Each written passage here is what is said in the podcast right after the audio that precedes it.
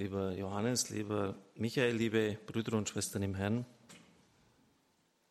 Da er selbst in Versuchung geführt wurde und gelitten hat, kann er denen helfen, die in Versuchung geführt werden. Christus wurde in Versuchung geführt. Wir müssten auch die entsprechenden weiteren Stellen im Hebräerbrief lesen. Er war der Schwachheit unterworfen, heißt es dort mehrfach, und deshalb hat er Verständnis für die, die selber schwach sind. Liebe Brüder und Schwestern im Herrn, Schwachheit ist kein erstrebenswerter Zustand. Er ist mühsam. Und es wundert uns deshalb auch nicht, dass der Apostel Paulus dreimal den Herrn anfleht, egal wie dieser Stachel auch zu verstehen ist, ihn aus seinem Fleisch zu ziehen. Wahrscheinlich hat jeder schon mal die Erfahrung gemacht, und sei es nur, dass es eine harmlose Grippe ist, wie sehr einen das reduzieren kann, wenn man kaum mehr richtig denken kann, sich durch den Tag schleppt, wie alles mühsam und schwierig ist. Gott hat die Bitte des Apostels nicht erfüllt, er hat den Stachel nicht aus dem Fleisch gezogen, er hat die Antwort bekommen, meine Gnade erweist ihre Kraft in der Schwachheit. Meine Gnade erweist ihre Kraft in der Schwachheit. Dieses Phänomen möchte ich mal mit Ihnen ein bisschen ausleuchten. Wenn wir ehrlich auf unser Leben zurückschauen, auf die geistige Entwicklung, dann werden wir mit Erstaunen feststellen, dass entscheidende Aufbrüche immer, fast immer, in einer Situation der Schwachheit entstanden sind. Und das ist irgendwie auch naheliegend. Wenn alles gut geht, wenn es uns zu Pass ist, warum sollten wir uns ändern? Läuft doch alles, ist doch alles in Ordnung. Selbst wenn wir Wege des Verderbens gehen, wenn es nicht gut ist, wie wir unser Leben führen, es fristen, aber es läuft doch. Ich habe alles, es geht mir gut. Warum soll ich mich denn ändern? Wenn Sie die Geschichte großer Heiliger studieren, Franziskus, Ignatius von Loyola, wirklich herausragende Leute, Franziskus war die Christusgestalt des Mittelalters schlechthin, dann stellen Sie immer mit Erstaunen fest, dass diese unglaubliche Dunkelheiten zu durchleben hatten. Die Städte Perugia, Assisi, all diese oberitalienischen Stadtstädte hatten äh, Kriege miteinander geführt. Franziskus war ein Jahr eingekerkert worden und da ist er eigentlich erst zur Besinnung gekommen und auf das Wesentliche des Lebens aufmerksam geworden. Oder Ignatius bei der Belagerung der Festung von Pamplona wurde sein Bein schwer verletzt und dann hat er, weil keine Ritterromane da waren, die er sonst gelesen hat, aus lauter Langeweile das Leben der Heiligen, die Heilige Schrift studiert und hat dann die entscheidende Wende seines Lebens erfahren. Oder auch Alfred Delp, er wurde heute, genau am heutigen Tag 1945 von den Nazis exekutiert. Ich werde gleich darauf und, und sein Leben eingehen.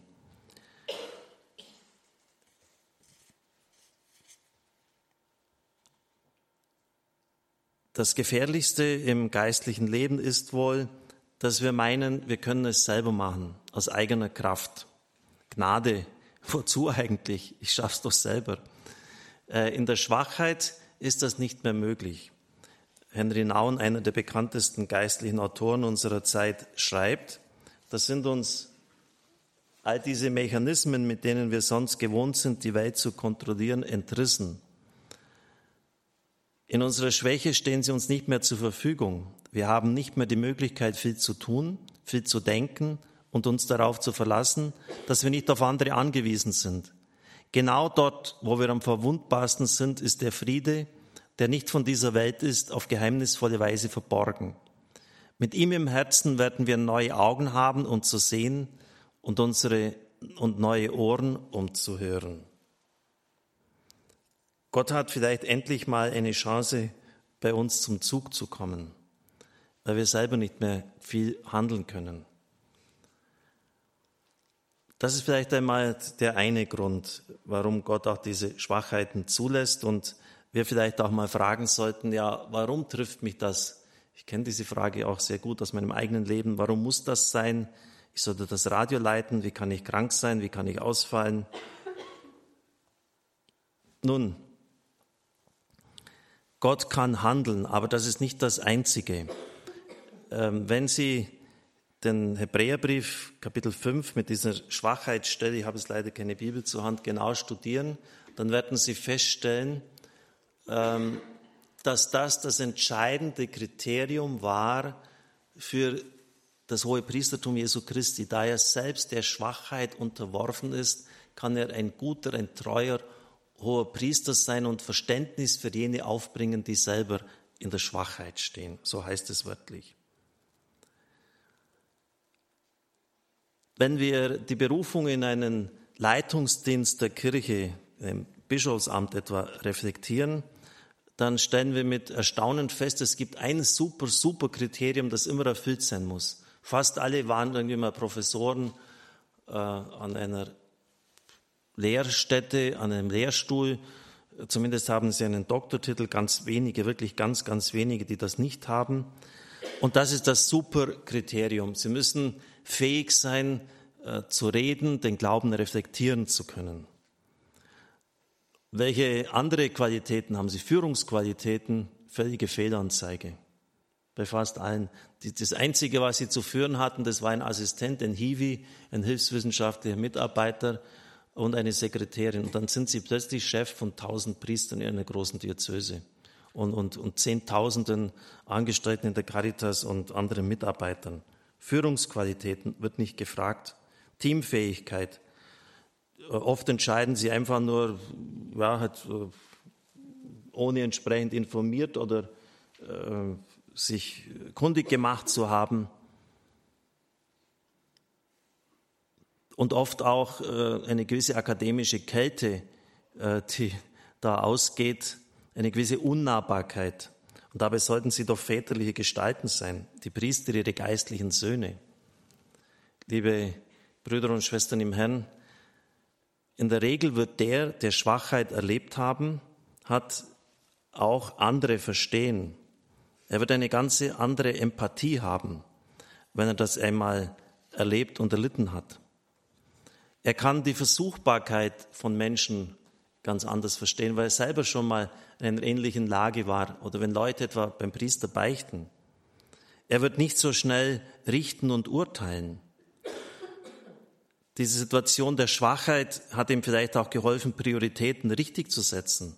Er erkennt, worauf es im Leben wirklich ankommt, was die wirklich entscheidenden Dinge sind.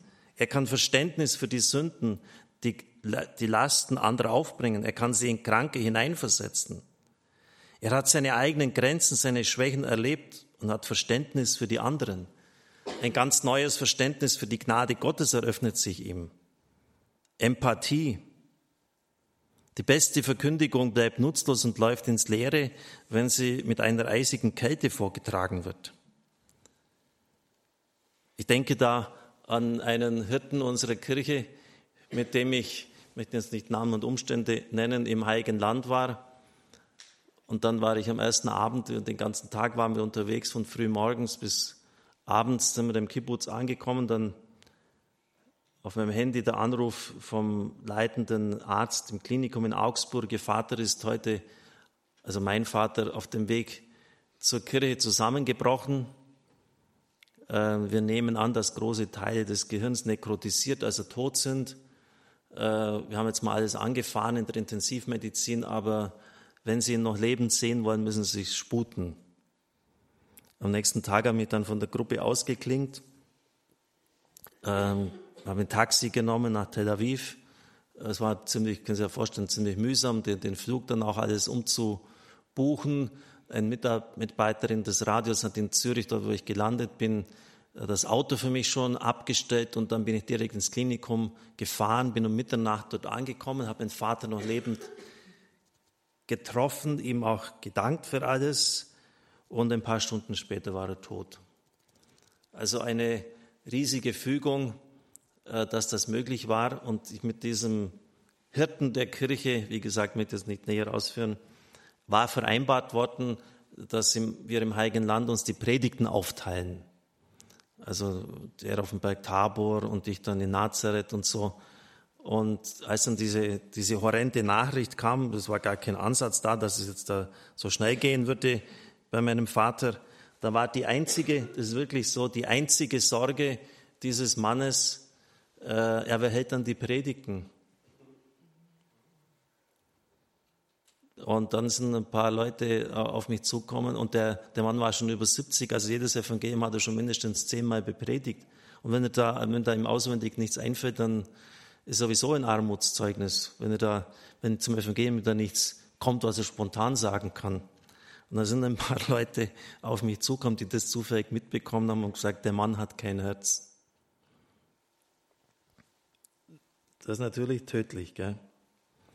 Also so nur, nur wer, wer hält dann die Predigt, wenn sie nicht da sind? Aber mein Vater liegt im Sterben, ich hätte ihm am liebsten gleich eine, naja, drei Punkte. Ähm, ja, es ist, es ist, es ist doch, das ist genau das, ähm, der Schwachheit unterworfen, äh, mitfühlen können mit anderen oder nur äh, jetzt um das eigene äh, drehen und das dann so gewichten, dass die anderen mit ihrem Leben und ihren Sorgen und ihren Nöten gar nicht mehr vorkommen. Alfred Delp war nicht unbedingt ein frommer in den 30er Jahren. Ich hatte von ihm gelesen, als er bei den Nazis inhaftiert worden war, was er dort schreibt, und das hat mich geradezu umgehauen. Die Kirche ist Missionsland geworden. Äh, er sprach mit einer unglaublichen Glut, einem Feuer von Christus und meinte dann, das in seinen Werken auch zu finden. Ein Mitbruder Manfred Gromer ist heute im Dienst der Diözese Augsburg, hatte zufällig auf seinem Zimmer in den 80er Jahren die gesammelten Werke von ihm. Ich habe dann die ausgeliehen, nachgelesen und, und war maßlos enttäuscht. Es war alles so stroh und so, so konstruiert, so, so mühsam, so, so Gedankenakrobatik ist mir vorgekommen, dann einfach dann das wieder liegen lassen und war völlig erstaunt über Delp 1 und Delp 2 sozusagen. Bis ich dann auch den Grund erfahren habe, und das war wirklich so ein gewisser Vorteil, weil damals, als ich studierte, war die Nazi-Zeit noch nicht so lange vorbei. Der Priesterseelsorger war Theo Schmidt-Konz, ist jetzt übrigens vor ein paar Tagen gestorben. Und der hat in seiner Jugend den Kaplan Wehr, äh, Wehrlein gehabt. Äh, der ist gegen die Nazis aufgestanden, wurde ebenfalls von ihnen ermordet. Und der war mit Delp zusammen. Delp war damals in München im Pullach Redakteur der Stimmen der Zeit. Und Wehrlein hat viel Zeit in der Anbetung verbracht. Delp war das völlig zuwider. Er, er hat gesagt, du, wir können ja nicht Zeit da vergeuden, da rumzusitzen es gibt so viel zu tun. Das siehst ja mit den Nazis, der Wahn, der hier abgeht. Wir müssen da schreiben, wir müssen tätig sein, wir müssen die Ärmel hochkrempeln, wir müssen etwas tun. Und hat er so diesen ganzen Aktionismus gehabt und dementsprechend waren auch die Sachen, die er damals geschrieben hat und dann bis ihn dann die Nazis geschnappt haben. Und sie haben dann den immer wieder wüst verprügelt, äh, in Halbtod in die Zelle zurückgestoßen. Äh, und da ist in Alfred Delp etwas aufgebrochen. Dann sind diese Sätze, die er oft, äh, ein Wachhabender halt ein bisschen gnädig war, dann hat er nicht die Fesseln so angezogen, dass er nichts mehr tun konnte. Dann hat er oft mit gefesselten Händen auf Papierstücke Sätze und Worte geschrieben. Und das, das hat den Mann unsterblich gemacht. Äh, und da, da, sind, da sind dann die wirklichen Aussagen gefallen. Die Nazis haben sie buchstäblich herausgeprügelt seinen intellektuellen Stolz, seinen Hochmut. Und er hat sich ganz in dieser Situation äh, in, in Christus hineinfallen lassen. Er ist wirklich zum Weizenkorn geworden. Ich sage es, weil heute ja sein Sterbetag ist. Und dann hat er da diese Sätze formuliert. Brot ist wichtig, Freiheit ist wichtiger. Am wichtigsten ist die unverratene Anbetung. Und ich möchte euch, das haben wir ja vorher gesehen, sind lauter junge Leute hier. Äh, ich möchte das einfach mal mitbringen, so die Essenz eines Lebens. Äh, das kann man vielleicht auch sich als ein Leitspruch mal mitnehmen für das Leben. Freiheit ist wichtiger, natürlich ist die Freiheit wichtiger ähm, als nur das Brot so, so notwendig das ist, um unser Leben auch fristen zu können. Aber das Höchste in der Rangstufung ist die unverratene Anbetung. Und da in dieser unvorstellbaren Ohnmacht äh, der Nazi-Gefangenschaft ist das in Alfred Delp aufgebrochen. Und ich lade euch ein, in diesem Mission Manifest, ich werde es euch dann noch einmal in anderen Predigten zur Kenntnis bringen, nachzulesen, äh, was er, welches, welches Feuer da in ihm entzündet worden ist, was er über die Mission der Kirche gesagt hat. Deutschland ist längst schon Missionsland geworden, 41. äh, die Kirche, die pflegt noch ihre Devotionalien, ist alles vorbei. Ähm, wir müssen uns abrackern im Dienst an den Menschen. Wir müssen von einem unbändigen Heilswillen Christi, vom Hauchen des Geistes angesteckt. Das sind dann die, die entscheidenden Sätze von diesem Mann gefallen. In dieser unglaublichen Ohnmacht, in dieser Schwachheit. Und das hängt auch damit zusammen, dass Gott sich selber in der Eucharistie entäußert. Da ist Gott sozusagen auch da in der Schwachheit. Man kann ihn so leicht übersehen, man kann an dieser Hostie vorbeigehen, ähm, man kann ihn übersehen.